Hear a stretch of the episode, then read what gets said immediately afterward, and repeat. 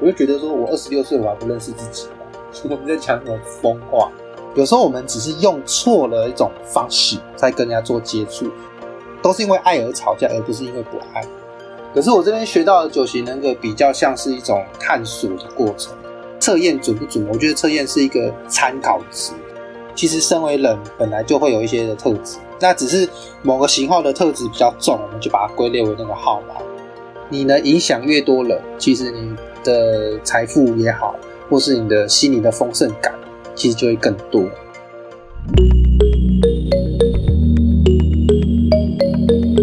Hello，欢迎来到心灵成长记录，我是 Vina，我是 Sarah，我们是两个刚接触身心灵没多久的小菜鸟，想在这里记录我们的成长过程，然后透过生活去分享我们的体验，希望对你们在成长道路上有所帮助。那我们开始吧。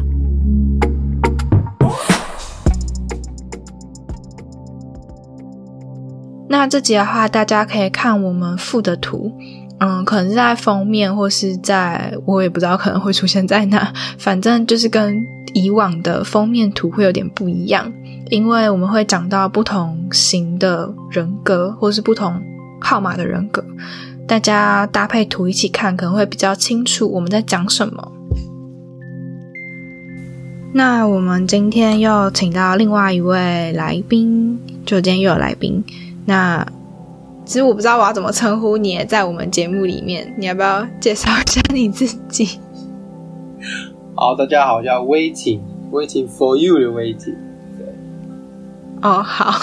好，好，这称呼这样叫你，很百搭吧？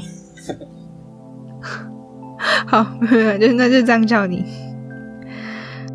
哎我明明就。我跟你讲超久，问你超级无敌久，问你要不要上我们节目，我真的问超久。从一开始我们决定要邀来宾的时候，然后你一直都没有正面回答我说哦可以这件事情。我一直没有收到你的，然后后来我就不管。屁呀！你要回去发讯息，我超常问你说你要不要到底，要不要上我们节目，然后不然你就是问我说啊有钱拿吗？什么之类一堆屁话。这就是二号啊，没有一直绕圈圈绕圈圈，然后死都不回复。对啊。那有个白目，然后就后来就问，就后来自己跑来问说可不可以上我们节目？然后想说 fuck，之前就问你问超久。没有没有，不是 呃不是说这样子，我是说，哎，啊你们那个节目有开吗？有没有需要来宾？因为我好像看到你有你有 po，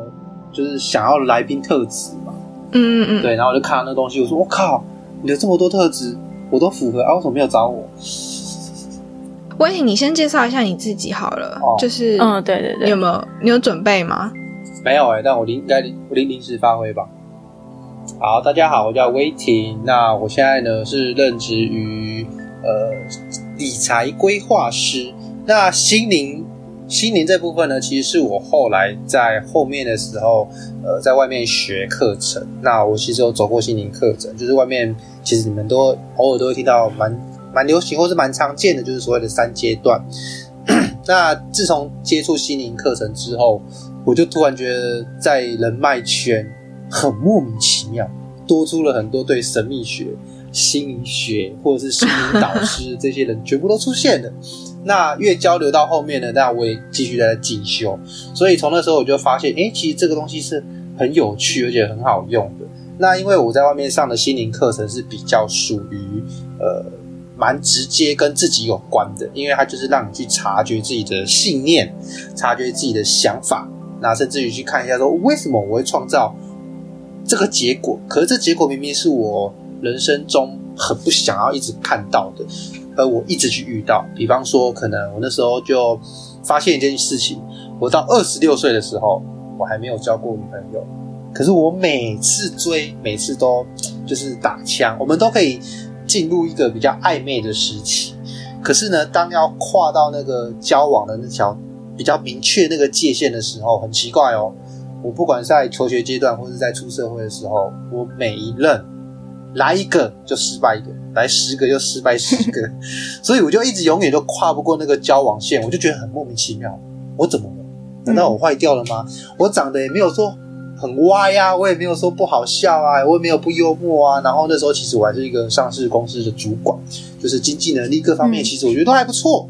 哎，那为什么一直没有办法达到这件事情？于是我就透过我的朋友，就是跟我讲说，哎、我这边有个游戏，你去玩看看。然后呢，我才去的时候才发现，原来是一个课程的体验。那我去玩的时候，我就突然间发现到，哇，原来我对于我自己是很没自信。就是在玩的过程中，我突然想到这件事情，体验到或是看到我自己是，原来我在跟女孩子接触的时候，我是没自信这一块。那我没自信的那块，可能源自于很小的时候的一些童年故事这样子。所以我那时候就觉得，哇，这个好好有趣哦！玩一个游戏就可以发掘那么多，所以就开启我呃去走呃，比方说外面这个三阶段课程啊，或者是开始开启我心灵课程。所以我到目前为止修到呃进修到现在啊，我也对这个蛮有心得。我甚至也是一直跟朋友分享啊，然后是帮他们去咨询啊、抒发、啊。到后面其实我自己也有出来开那个九型人格的课程，所以我现在比较像是呃财富规划师跟心灵导师的一个，但是斜杠的一个状态。那我发现这两个都是在帮助人的一个工具，所以对我而言，我觉得，嗯，我觉得现在人蛮可惜，就是其实好的应该值得更多啦，不管是心灵的财富，还是说实际上真正的财富。那我发现我是在这个使命上，我越做越有兴趣，然后越来越蛮好奇，也蛮蛮有心得跟成就的，所以我才开始是开启了我这段蛮不一样的人生，因为跟我之前的上次主管就毅然决然的直接离职，然后就开始去做就是财富业务啊，或者是这个心理心理导师这一块。所以以上大概这是我的故事吧。嗯，好了解。我想问一下，嗯，你那个花钱学那个课程，呃可以大概聊一下，就是在干嘛吗？感觉你好像一开始被骗进去的。我一开始真的被骗进去的，对对对对对，花了嗯二十万。对，二十万是我们那个中，到底谁会一开始？接触就二十万啊？呃，我二十万上了上了五样吧，就是一般常见的有三阶段课程，就是三个会比较连贯。是什么？嗯嗯，比较像就像就像我刚才分享的，它是一个去让你从游戏中去看回自己的一个工具的一个课程，因为这一套其实是国外在设计给，比方说成年人的一个一个如何去自我探索的一个一个过程，一个一个课程就对了。那这个设计的环节全部都是用游戏式的、用体验式的方式，也就是我在玩这个游戏的时候，我可能想到的是我过去的某一段感情，那可能他想到的是他跟他小孩相处的那个状况，那可能另外一个又想到是他的家人、家的朋或者他的朋友猪之类的。但是我们玩的游戏都是同一个游戏哦，只是每一个人从过程中看到的故事内容都不一样。那这个很有趣的点，就是因为每一个人其实就是独立的人生，所以其实你在游戏里面啊，看回自己的都是在人生中你如何去去创造你的结果，如何你走到这一步，那你到底有什么样的价值观，你有什么样的信念？所以它比较像是第一阶段都是在所谓的探索，就是探索从游戏很多的游戏环节，不管是跟自己玩，还是跟别人玩，或是大家一起玩，在互动的过程中，我们就会有很多的一些想法，或是一些自己的一些场景就会冒出来。那可能透过老师的引导跟分享，那甚至于老师也会讲他的一些像是他的看法，或者是他的一些信念的，就是他会讲一些比较系统性的东西啊，然后帮助我们去如何再去挖掘自己更深的一个东西。在第一阶段，它是这样的东西。那第二阶段呢？那个课有没？那个课很多机构都有，现在坊间很多，可是讲的都应该说，我想问那个游戏的名字叫什么？呃，通常我们不会去对外讲。哦，原因原因是因为，如果我们现在讲怎么玩的，那你可能在玩的，哦，这就是那个游戏哦，你可能会掉到这个框架里面，就没有办法在里面去体验玩那个游戏。哦所以我们通常上完三阶段的人，我们不会去跟别人讲说里面有什么内容，在玩什么。对我我我甚至现在连讲玩游戏都有一点点的踩线的那种感觉，因为这其实这个就蛮哦蛮不一样的。因为像我当初呃我要去那个机构之前，我我的朋友他也是都没有跟我讲，他都完全都没有提跟我提过这个东西，他只跟我讲说你就去好好玩，然后可以认识自己。我就觉得说，我二十六岁我还不认识自己吗？我们在讲什么疯话？对，就我去那个体验营，我玩完它那时候体验营它它有三种游戏的样子吧。玩完之后，我就突然发现，哇，我真的是我很不了解我自己。那原来我在过程中，我看到的是，原来我对于别人的冷漠跟忽略，我是非常的没自信，甚至我会觉得很抗拒。那可能这个东西，我就想到，可能小时候我幼稚园的时候被全班霸凌这件事情，然后那时候才惊觉到，哇，原来这个霸凌的体验，就是那个受伤的那个状态，那个没自信的状态，到现在还在影响着我。所以我就哦，经由这个契机点，我就很好奇的，然后去。去就是真的是一起一起去体验，然后去看，然后去上课，所以他他那个比较像是用心理学的基础，然后但设计了一整套的课程，然后让人或是很多蛮蛮多人蛮多成年人的吧，会在里面去玩啊，然后透过老师的引导啊，老师也会分享他的一些观点，那我们就可以学习，比方说，哎，我可以透过老师的观点去看我自己，为什么我会有，为什么，比方说以我例子好了。为什么我一直交不到女朋友？为什么我一直没办法跟人建立一个正式交往的一个段关系？那到底我怕的是什么？那可能就是从从中去抽丝剥茧，就可以看到我这些核心的一些信念。那第一阶段只是看到，我就很好奇，那那看到之后怎么改？所以呢，通常机构设计的第二阶段就是会教你如何去突破这个信念，突破这个框框。就是有有点像把自己关在小房间里面，把那个限制性的那种信念啊，然后当你突破出去之后呢，你就可以去创造出不一样的选择，大概就是这样。所以这是第二阶段玩的。那当然，第三阶段很多都是在生活中去落实。就是我带着我带着我学完前两阶段的所有的工具，我就去生活中去锻炼我的武功的那种状态，然后就去创。可是。一定会撞得鼻青脸肿，因为这个社会或者这个氛围本来就不是我们，就是应该说我们熟悉的那些人生人脉啊，就是那些人，他们可能不太知道他们到底怎么活到现在的。那当然，你很多学完心理学之后，都觉得好像有时候跟他沟通会有一点隔阂感。那这时候第三阶段，很多时候我们就会在跟现实生活中的冲撞，就会发现哇，怎么爸妈？沟通起来以前好像都没有什么问题，我现在觉得好多满满的抗拒啊，或者是很多的感感觉感受全部都冒上来了。那第三阶段就是很像是大家一起去经历过这个锻炼武功的过程，所以大部分坊间的课程都是三阶段为一个系列啦。那当然我还要额外去上一些其他的东西，所以我才会跟那个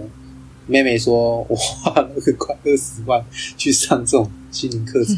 那为什么？为什么你会说是被骗呢？被骗原因是因为他根本不知道，哎，他他只跟我讲说，哎，Waiting，我们礼拜四啊晚上有个游戏，我邀请你来玩。他也没有跟我讲说那个是他上的那个课程，他也没有跟我讲说这个是体验营，他只跟我讲说晚上有一个游戏。那我七点进去的时候，我发现一堆人坐在椅子上，啊，我也跟着坐在椅子上，然后呢，就有一个讲师拿着麦克风上去了。然后讲完之后，为什么我很好奇呀？你们为什么今天会来呀？是被骗来的呀？他当他说他是骗来的，我就举手。我老师，我是被那个人骗来的，我不知道今天是这个讲座，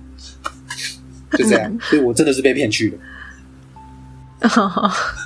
那你觉得是有帮助才会花这二十万吗？当然啦，因为我是一阶一阶的去报名的，他不是一次缴缴全部的，所以哦，所以不 哦不是一次二十万，不是，我是每一阶段上完，我都跟我自己讲，就是我要上课之前哦，哪个疯子，我就说我这这一阶段上完我就不要了，因为好贵哦，我就不要上了。然后上完一阶段，又再报下一阶段，哦不要了，这阶段结束就不要报，我我再去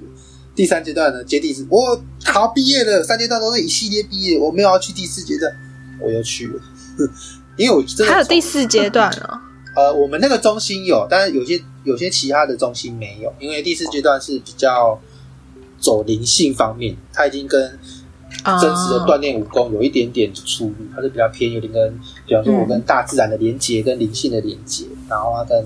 整个能量的连接，但也会带到一些深度醒觉的东西，因为呃，所有的课程都是跟心理学讲的察觉有关。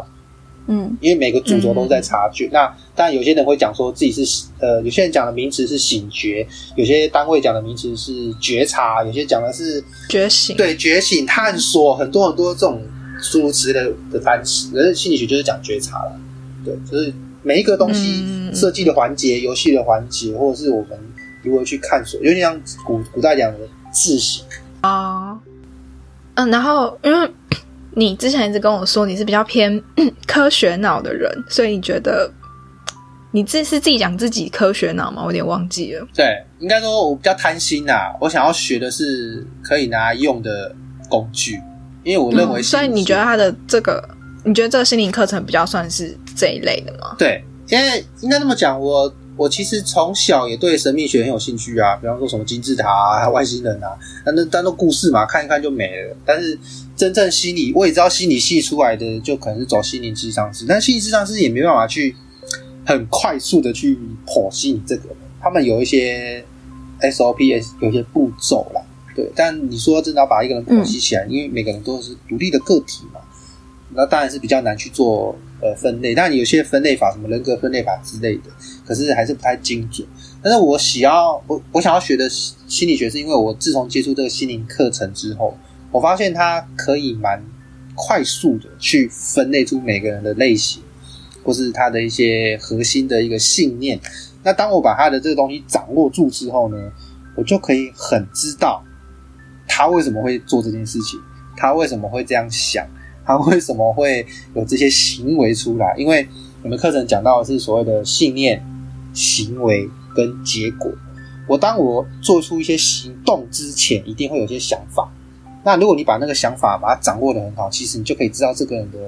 范畴是什么？他会做什么事啊？他会干什么啊？其实你都可以很明白的知道。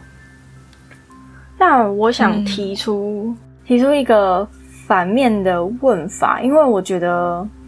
我觉得如果说先把每一个人都就是先知道他会怎么做以后，因为我很能理解你为什么这么做，因为过去的我，我也是会先。我自己有一个内建的人类资料库，然后我就是每遇到一个人，我就会去分析他大概是什么样的人，然后我会怎么样应对他。嗯，可是我后来发现这件事情完全是出自于我们内心的恐惧。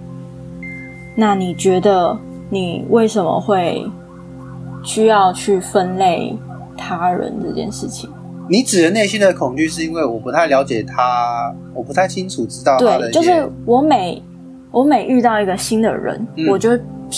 我就会就是会因为害怕面对人，所以我就会去把它分类出来，我就会去把它归类归档，然后呢，再寻找一个好像最适合的方式去面对它。可是我后来发现，我这么做其实是因为我害怕跟人相处，我就是不，我甚至是害怕面对众人，嗯，所以才会去用这种归类方法。来就是分类每一每个不同的人，也就是所谓的贴标签啦。嗯，所以你等于是你想要去认识一个人的，或是想要剖析一个人的动机跟出发点，其实源自于自己的恐惧。嗯，但是我呢是源自于我只想要说，哎，我我怎么样把你弄搞定好之后呢，我就可以更有效的去。相处也好，或者是把你搞定这件事情，所以我的原自的出发点其实比较不是像恐惧这一块，我的 比较像是一种服务。嗯，就是哎，我我如果知道你什么类型，搞定一个人，嗯，你就只是把对方当一个商品吧。当你要服务，就是他们不是把他当一个纯粹的人来看，而是一个你必须要去服务的对象。但我的目的性不会那么重，应该那么讲，因为我我那时候后来有去接触另外一个东西，叫做九型人格。那他人格的分类法，其实宗旨也只是说，其实每个人都有他自己习惯的一种应对方式。比方说，呃，小时候你看一下小朋友，小朋友他很开心的出去玩啊，但是你会发现，那即使是玩，小朋友玩的方式跟他玩的方法。还有他为什么而玩也都不一样哦。有些小朋友他边玩的时候会去看一下爸爸妈妈，哎，爸爸妈妈，你看我玩的很开心，然后看爸妈很开心，他就玩的更开心。那有些小孩子是我管你的，我就是要玩，我就是冲出去玩，你你你也管不住我那种状态。那有些小孩呢，他是哦，嗯好像大家都在玩呢，那我也跟着玩好了。如果大家安静，他也跟着安静。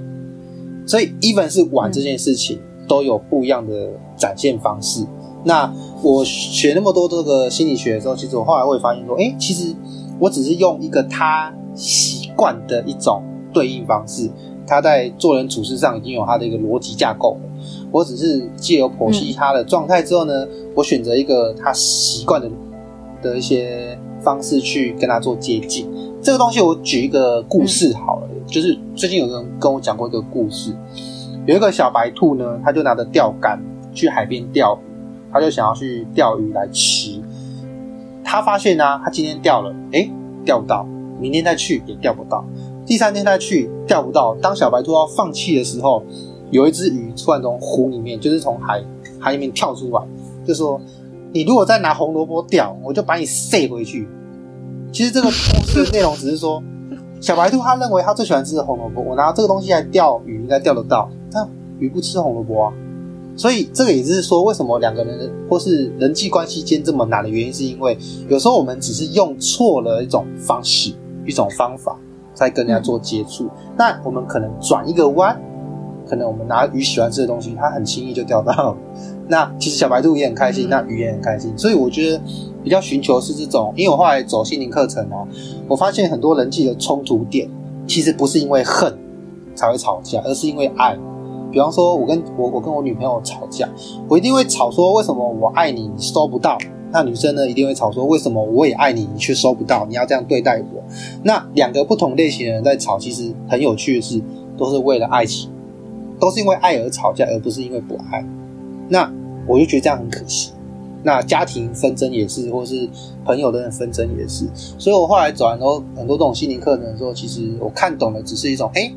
那个类型、那个范畴，只是他做人处事的一种惯性吧，一种惯性、一种方法。嗯那我只是选择一个他比较 OK，或是他能接受的惯性去跟他做配合，因为我爱他，我没有想要跟他做吵架或是纠纷的状态呀。那这件事情如果让我跟他的相处很舒服，那我其实我觉得我会达到目的的。可是我不是说因为我要掌控他，我一定要他去到我要去的方向，因为有些很多人上完这种心灵课程，他会很想要去控制别人。那我是属于那种，呃，我比较让大家去，他想要成为，诶，比方说，诶，我想要成为财务规划师，我想要财务，我想要成为心灵导师，因为我想要只是帮助别人这件事情，那我就不会想要去局限他。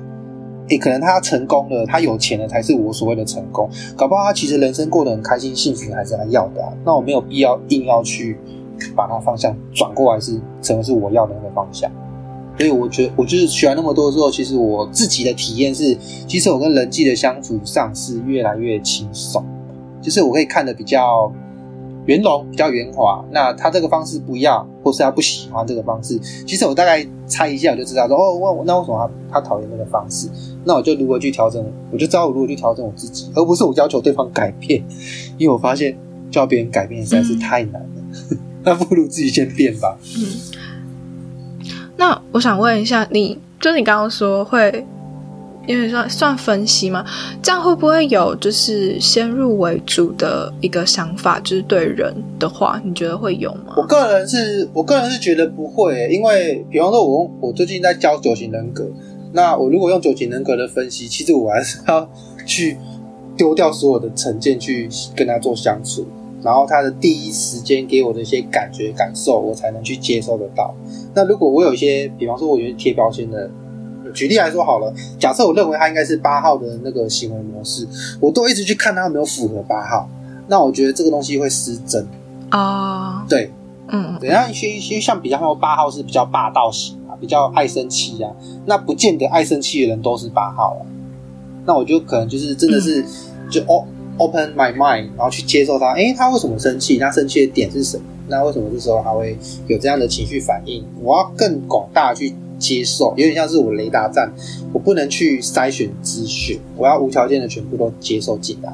那我才会比较更中正的去判断说，哦，那他有可能是什么类型，但是也有可能猜错。那我觉得猜错无所谓啦，嗯因为我不是不是说你猜错了，你这个朋友就不交。我觉得只是哎，如果这个方式跟你相处起来，你你爱你开心，你自在，你舒服，那我觉得也没有一定说要把你就是剖析的很完整。可是大部分我知道你几号之后，我觉得其实应该蛮好，那我去做相处。嗯，那我觉得你跟 Vina 讲的有点不一样，Vina 比较像是一开始接触之后比较快就做决定，你是会相处一阵子之后再慢慢的去 慢慢的去归类那种。对对对，因为我会从相处刚刚听你们这样讲去抓他的特质。呃，我也是，我也不像 Sarah 讲的那么那么武断，好吗？就是我也是会。就是我可能一刚开始我会先分类，但是我后来慢慢相处，我可能会把一些标签拿掉。这是我过去啊，我过去会这样做。可是我嗯，现在的话，我是完全完全就是不不太会去，就不太会去做任何的评断。嗯，有啊，我知道，我是说你以前呢，嗯，好像。但是其实其实我一直一直不太能理解为什么。嗯，就是为什么会就因为其实以前也有人这样跟我讲说，就是我不要去太太封闭自己嘛，然后去去分析他人。可是就是那个时候，我觉得就是这是我的生存模式，嗯，就是算是也算是我应对人的一个方式，嗯。然后可是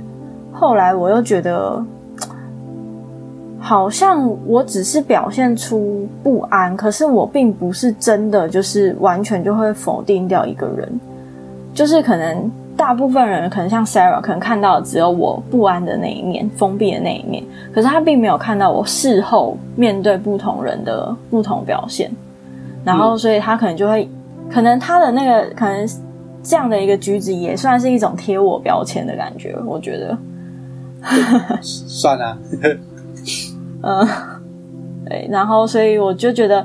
就刚刚听下来，我觉得这真的是很一线之隔，就是很难去评断到底怎么样才算是，呃，贴别人标签，然后到底怎么样才算是我运用灵活运用心理学去，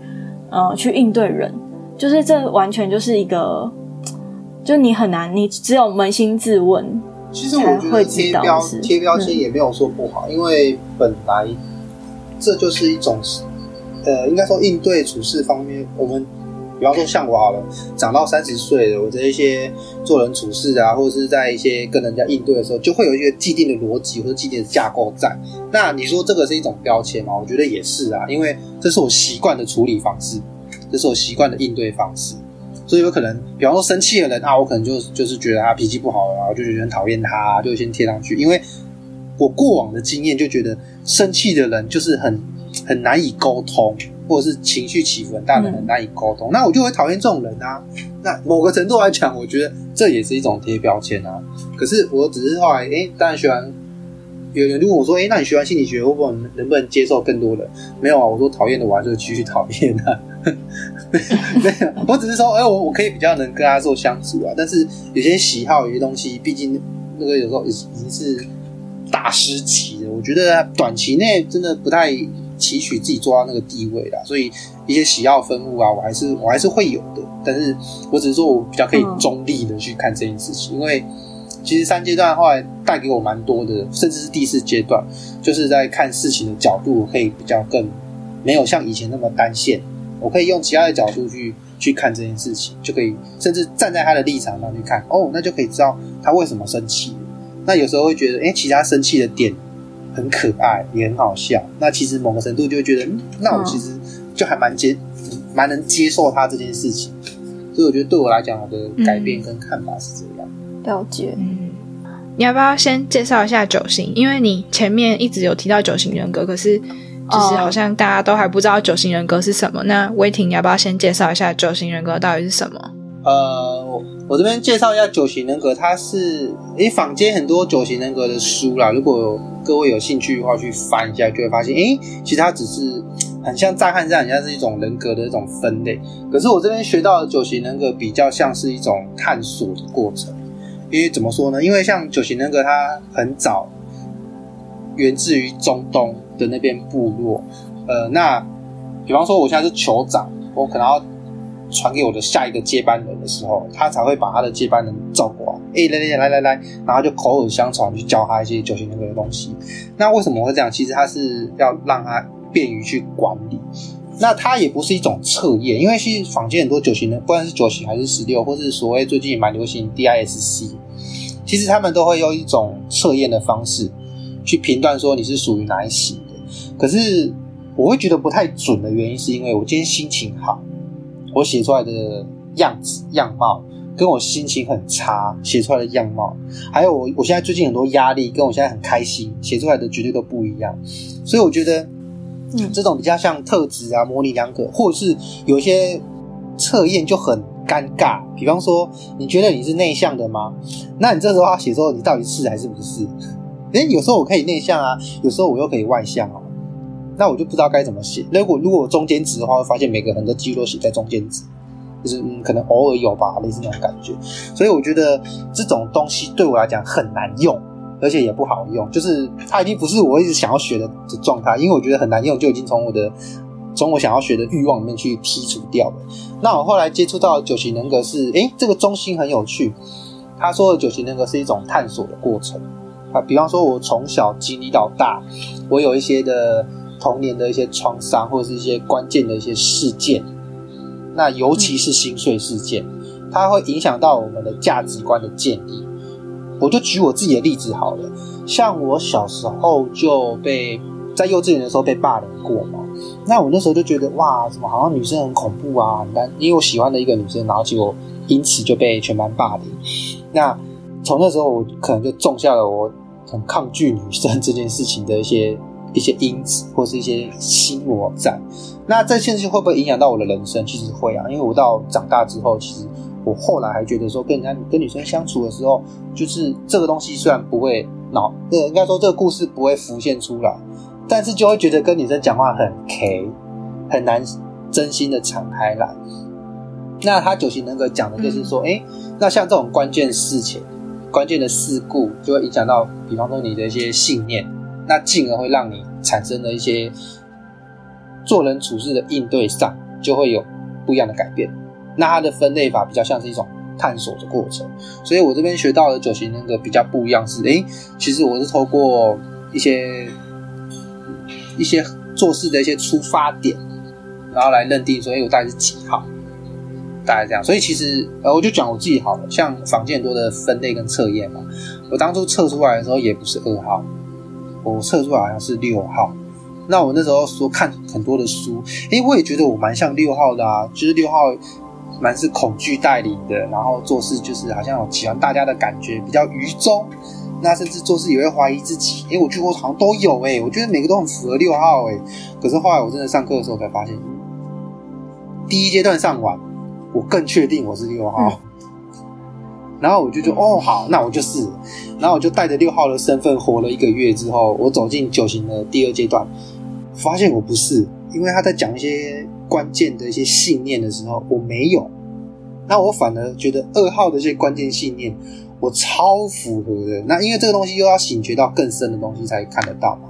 那我那时候就确定说我 我应该是二号而不是六号。大概是这样子，所以其实测验准不准？我觉得测验是一个参考值。所以如果用测验去看自己的人格特质，如我我自己是讲以九型为主啦。嗯我我觉得准度可能不到六成。嗯，对，所以我觉得九型人格算是一种，也是一种探索自我的一个过程，然后才会找到自己相对应的号码。那每个号码就有每个号码的范畴跟一个核心。这样子，那我就可以透过透过这个核心的一些出发点啊，或者是我做事的一些想法，我就大概知道说，哦，那为什么我会这样做？为什么我常常在跟我女朋友相处的时候，我对她的好，我对她的付出，她如果没有感谢，我就会觉得啊，很奶油，就是全身不舒服那种感觉。我终于才知道，哦，原来我的型号是这样子哦，哦，原来我的设计就是这样子哦。那我就突然觉得蛮释怀这件事情，就是哦，我就不用再整天在那边。一直要计较别人谁付出的比较多，他都没有感谢我；谁付出的比较少，他都吃我豆腐。以前我真的很会干那种事。嗯嗯，回到刚刚 Vina 前面问的那个问题，你刚刚问什么？再讲一次。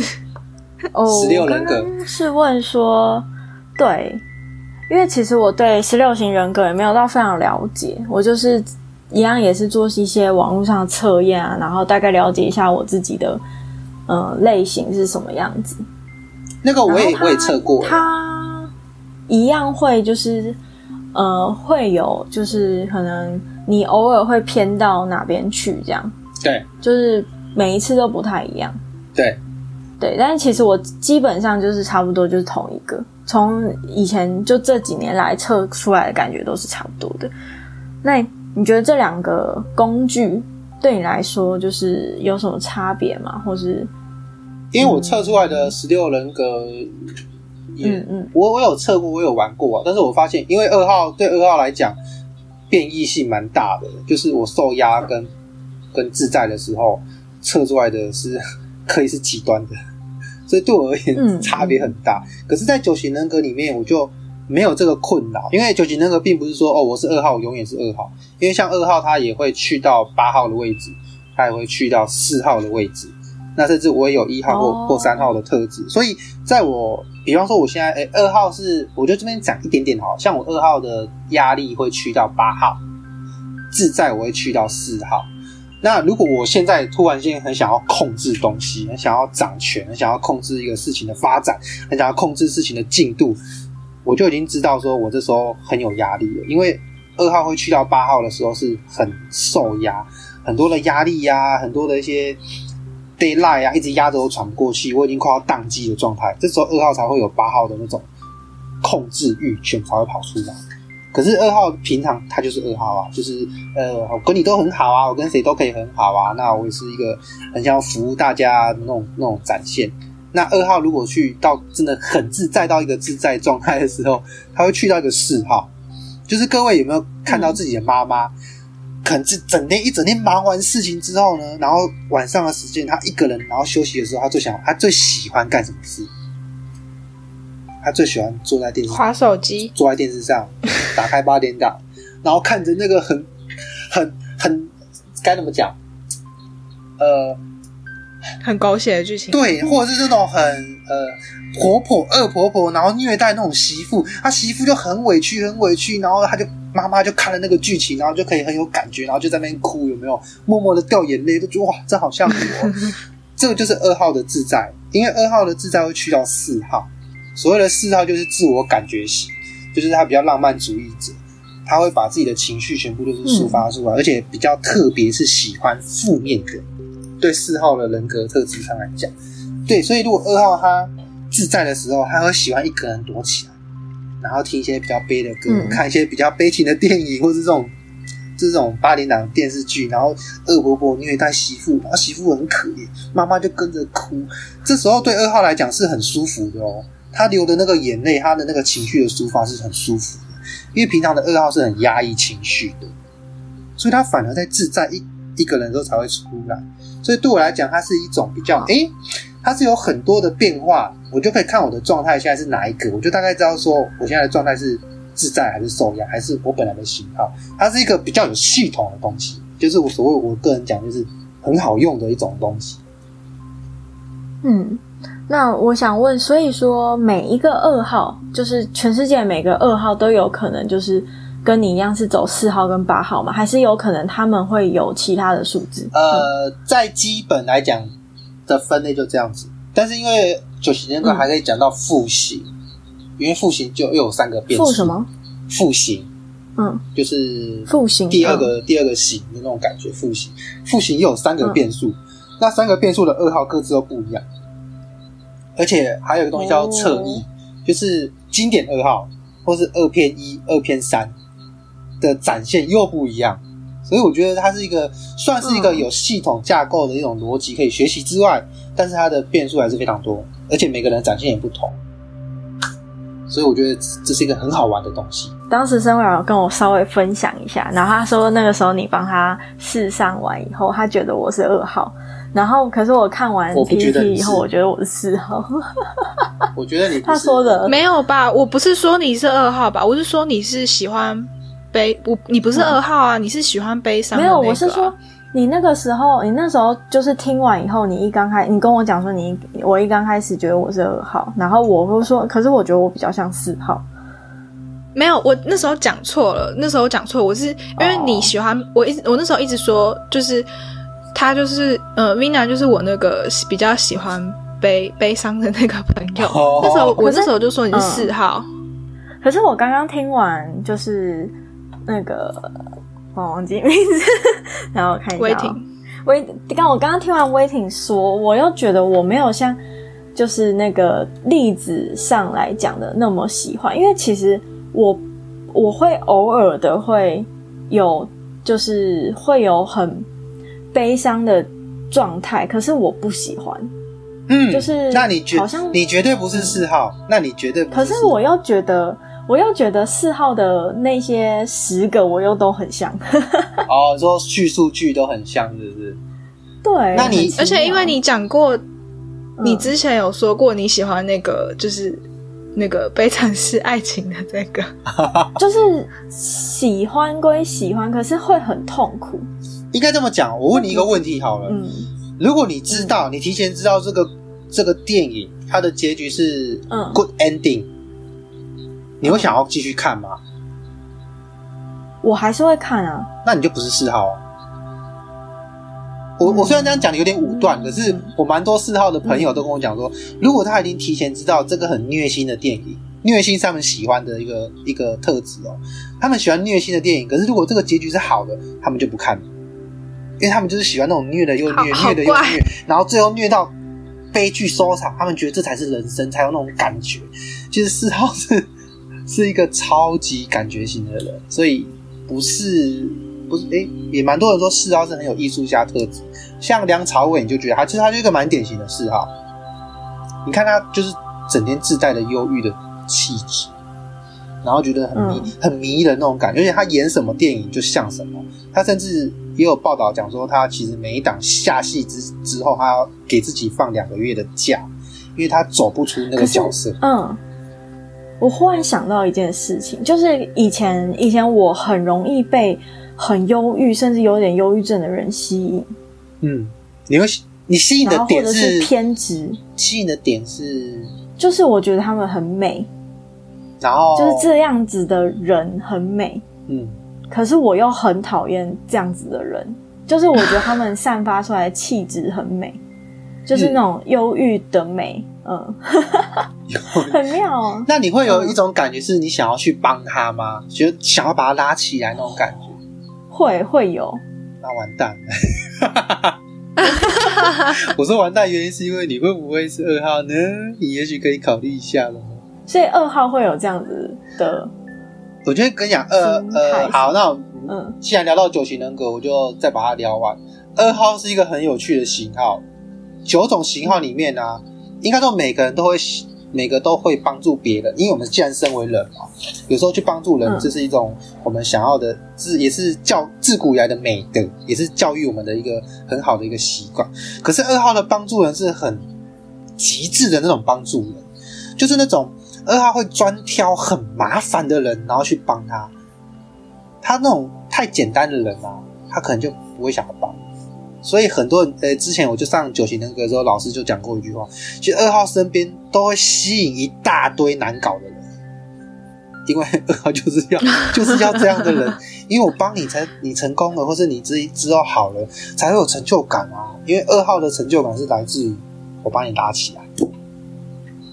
哎、可是蛮有趣的是，因为现在我跟过去我已经差很多，可是现在我完全就是我只会点到为止，我完全不帮。你完全不帮，对，那你就在看，就是我我，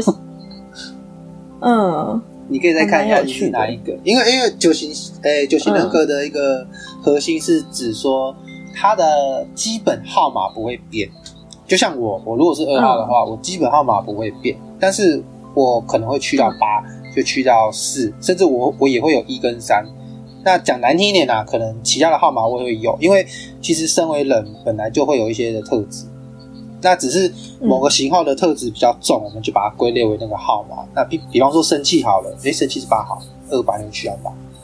呃，我讲另外一个啊，六号好了，我举我举六号为例，因为二跟六是对角，几乎没有没有关系。可是六号的本质就是恐惧，他都是恐惧带领，他做很多事情，他都会觉得很担忧、害怕，他就会想很多的问题，他所有的问题里面都在脑袋里面一直转、一直转、一直转，他就会觉得哇怎么办？哇没有解决就没办法受不了。可是他这个问题又又没办法把它放下去睡觉，他只会一直想、一直想。所以六号对问题的态度是，他放不下。他就会跟着问题再去想第二个解决方式，然后想到呢，又又再想出三个问题，想三个问题就会想到六个问题，然后他一路想下去。所以六号而言，他脑袋动很快，但是他的问题永远想不完。那像这样子好了，六号他是恐惧带领，他的核心的焦点跟注意力全部都是在恐惧。那对二号而而言，会不会有恐惧？当然也会啊。像我今天，我就举我今天的例子好了，我今天去拜访客户，好，他在菜市场里面。结果他们今天刚消完毒，你知道我一走进去，我看到一个地狱的场景，所有的蟑螂这样啪啪啪啪都飞出来，而且他们因为是中毒。乱飞乱窜，啊有的在地上飞，有的展开翅膀，有的掉下来，超地狱的。你说那时候我吓不吓？我吓到炸掉，我恐惧到不行，我马上转头就直接走。我说：“哎，客户，那个我下次来拜访你，这个太恐怖了，我没办法。”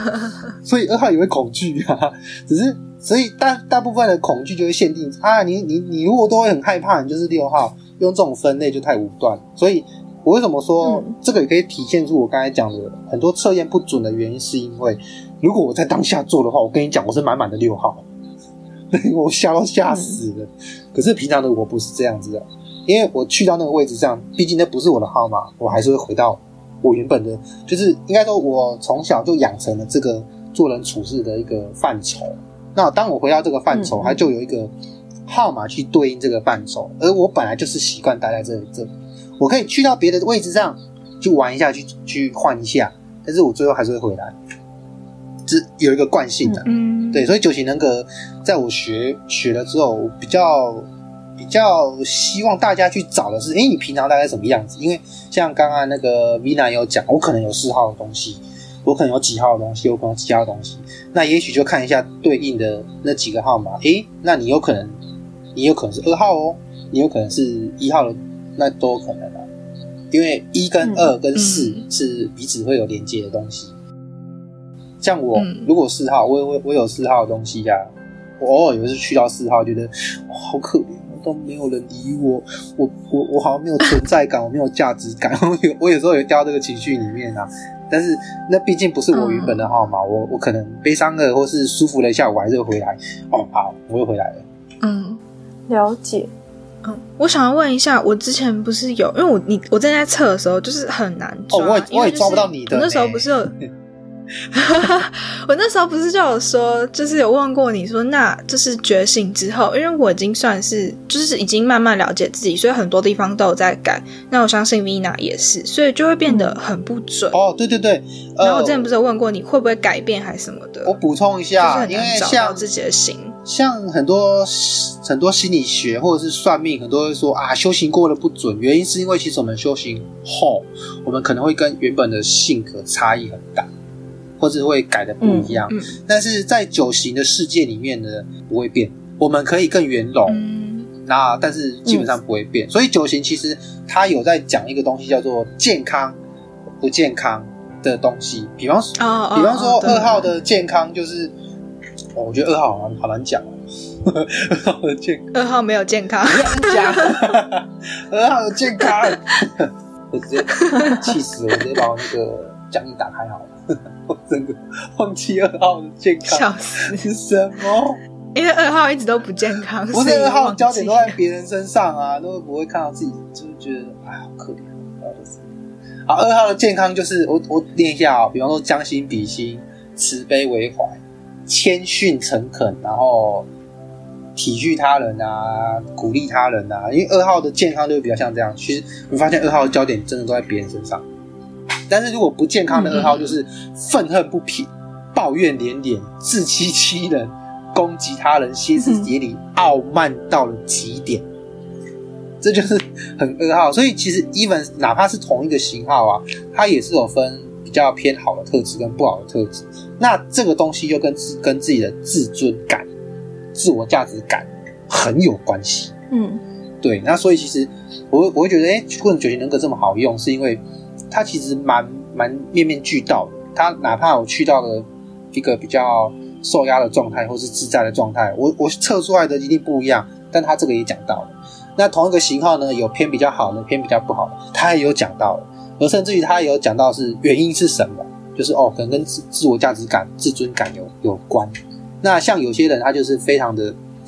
可能家人，比方以前家庭比较失和啊，比较没有得到自己的关爱，那他大部分的自我价值感就很低，很没有自信心，很没有对自我认同的感觉。他很低的状况下，他一定很多的情绪非常的极端，很多的情绪都需要去疗愈。所以这时候他展现出来的特质都是属于不健康的，就是让人家会觉得很刺、很很不舒服的那种那种特质都会出现。所以每一个九种型号其实都有各自自己不舒服的点，就是不健康的点，那也有各自健康的点，还有一般的啦，就是还有有取在中间中庸的。所以我觉得这个对我来讲，它是一个真的蛮有个系统化可以去学习逻辑的一个心理学的工具。那不只是可以看自己，也可以看别人，我觉得这很好用。对我而言是这样。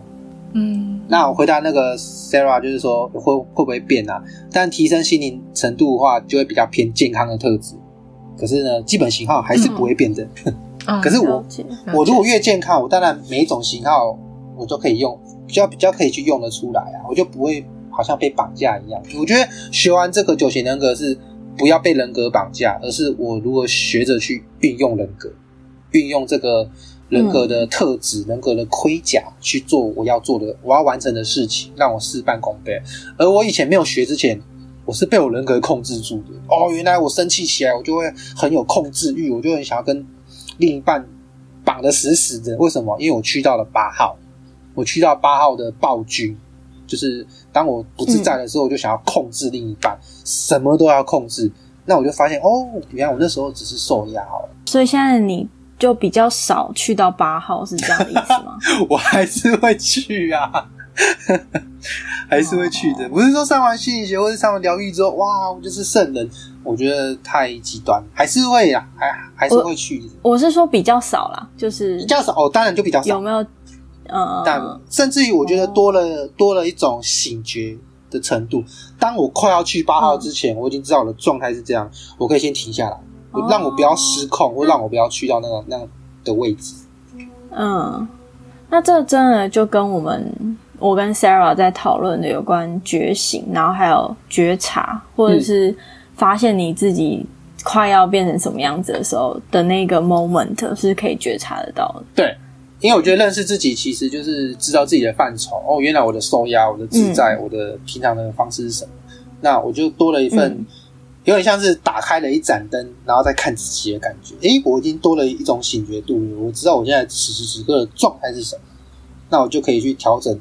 我要的状态。我如果今天状态不好，我我就已经看到，嗯，我不好，可是我也可以允许，我就是不好啊，我今天想要不好，我今天想要让负面能量都出来，那我我就允许我自己待在那个状态。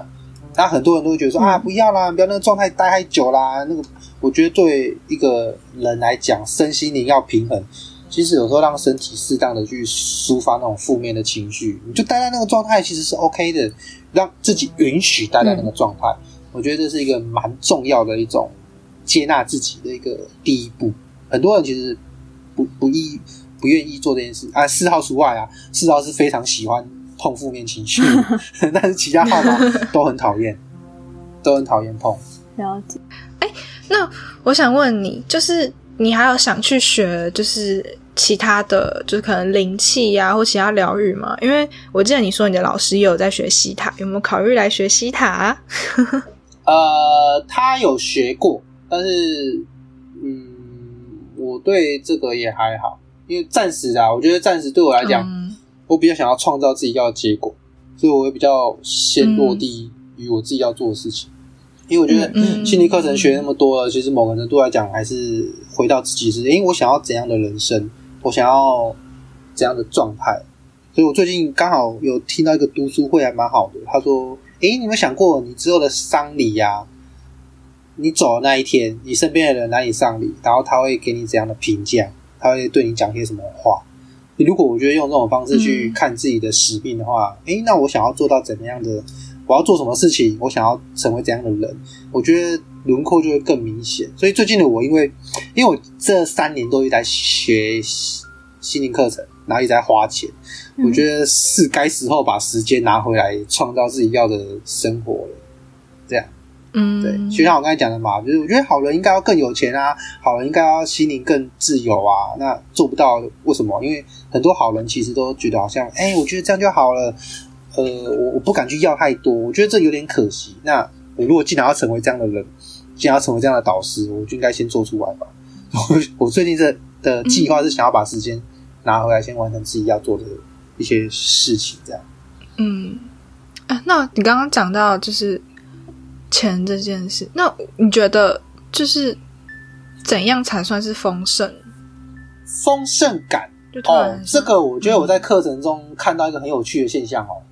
我们都认为超级有、超级无敌有钱的一些有钱人，他跟我们讲说他超不丰盛，他觉得他很匮乏。嗯，但是我们看到一些超没钱的，他超开心的、超丰盛的。然后他他可能真的没钱，但是他一个念头一来了，可能就有一个机会，然后他就很开心的去做那个机会，他又赚了一堆钱，这样子。就我我其实，在学的时候，我也很纳闷一件事情，到底是自己的信念吸引钱，还是拼命赚钱可以吸引钱？就是这两个结果都有看到，你知道吗？所以其实我就很好奇这件事情。那我自己去跟他们聊天，聊完之后，我觉得没有好坏对错啦，但我会比较偏向于财诶，心灵财富有了，其实钱就会自然的来。我比较偏向于这样的说法，嗯，因为我最近看到我朋友的例子，就是他以前也是蛮闷闷不乐的，可是突然有一天，就是也接触了很多心灵课程，那在。他是好像在那个 S Bus 那边，他得到一些开窍，然后就就那时候一个转泪点，他现在月入都一百万以上，但他以前哦是顶多就是赚到十万多就已经紧绷了，所以我就觉得哇靠，他怎么转变那么大，超棒！而且他不止很丰盛以外，他还帮助更多人去丰盛。他的粉砖就是让大家加，然后他都很免费的去传授给他们一些东西，都不收钱的。或是他也会在里面开班授课，那有意愿的就来，他也没有很勉强，所以我觉得他的那种诶，好像贡献给大家那种感觉，我就给你们提供这个舞台，让我们去发挥。哇，突然间觉得有，我就想到一句话，就是你你能影响越多人，其实你的财富也好，或是你的心理的丰盛感，其实就会更多。所以这也是为什么源自于我后来想要做财务规划师跟心灵导师，因为我觉得。可以影响的人真的是还蛮多，而且看我的客户越来越好了，那个时候，其实他给我的回馈超级有成就感的，然后也真的替他开心，我就觉得还蛮蛮不错的，所以我比较偏向后者啦，就是心灵财富有了，才钱就会来。我想推你一本书，我不知道你有没有看过，就我最近刚好正在看，叫《有钱人跟你想的不一样》，这本很赞，他很他很心灵，然后就完全就是。可能就跟你你讲的那个有点像，就是里面有一些价值。哎，可是我大学看过这本书，我不觉得它很心灵。我最近有跟另外一个人聊到，他他那时候就是看到我的那个我剖文，然后就是剖书中的其段其中一段，然后就问我说这是哪一本书？我就跟他讲这是有钱人跟你想的不一样。就他就说嗯，我已经看过这本书了，可是我却完全没发现有这一段。然后我我觉得蛮有趣的是，就是你在觉醒前或是觉醒后看同样的书，可能真的会不太一样。对，而且看事情角度也不同。我觉得这很好玩啊！就是上心理课程之前跟之后，我发现跟别人聊天也是，或者是看书也是，就是或是看电影也是。我觉得那个体会的意境可以越来越深，然后那种感觉是哇，很舒服、很自在，然后丰盛感，我觉得真的就慢慢的就会有，就觉得哇，怎么可以？领悟那么多那种感觉，哇，超棒，超丰盛！我也是因为有这个丰盛感，我才真的真正的开始交到女朋友，而且到目前为止一年半还没分。以前我可能，以前可能两三个月就分，两三个月就分了。对，我觉得这个丰盛感是真的可以体现的出来。那，我想问，就是那你觉得你学了这些心灵课程或接触这些之后，你身边需要帮需要你帮助的朋友真的有变多吗？多就是可能你身边朋友 有问题都会跑来找你帮忙什么的。的。我觉得应该有，又是我是二号的缘故，吸引一大堆难搞的在我身边。我身边一大堆四号，哦我快崩溃。哦，有一阵子是真的会被这些，就是刚学完的那一段啊，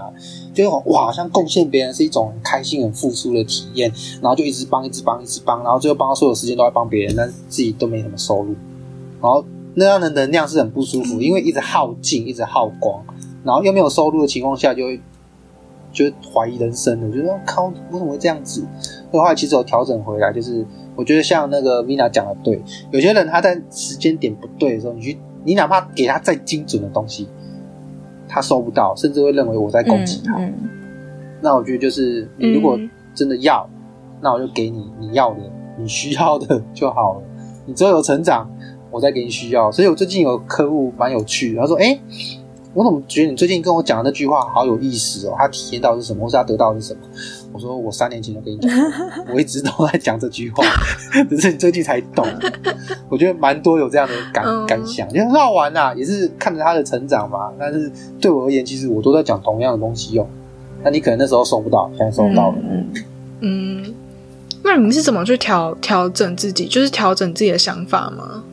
呃，讨论自己想法哦。我觉得很棒的是，我有，因为我自从上了那个三阶段，我有，呃，我有一群同学跟小组长们嗯可以去找我聊天，嗯所以有时候状态不好，我会找他们，或是我的主管。哎，我我在那个，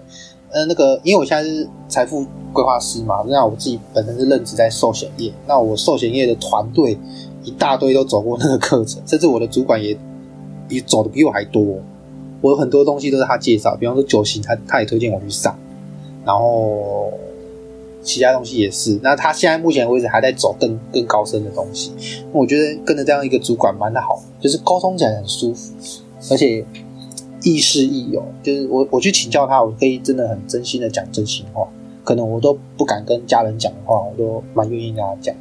然后他给的回馈也不会因为、嗯因为我是他的下属，是他我是他的属下啊，他就一定要给一些那个一些该有他身份的一些话，他没有，他就是真的是以我好的那个心心境，去给我一个蛮真诚的一个回馈。我觉得这样相处的团队是很舒服的，是很棒。那相对于我之前在上市公司当主管，我整天在勾心斗角，嗯要要在防人家重伤的状态，我觉得真是差太多了。所以真的是环境有差，越来越开心也是这件事情吧。嗯，你要不要介绍一下你自己，宣宣传一下，就给你宣传一下你自己的？你不是哦，你还不是还有工作坊吗？算是工作坊？对啊，就是呃，谢谢那个 Vina 跟 Sarah 给我这个机会，然后上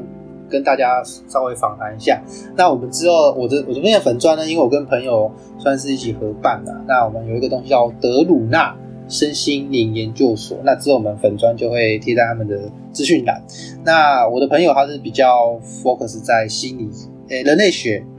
人类图吧，对，人类图。嗯，人类图，对，他是在人类类图，那我是在九型人格，那甚至我们这个团体，因为我我喜欢建，我想要的是建立一个平台，让身心灵有兴趣的人其实都可以进来交流。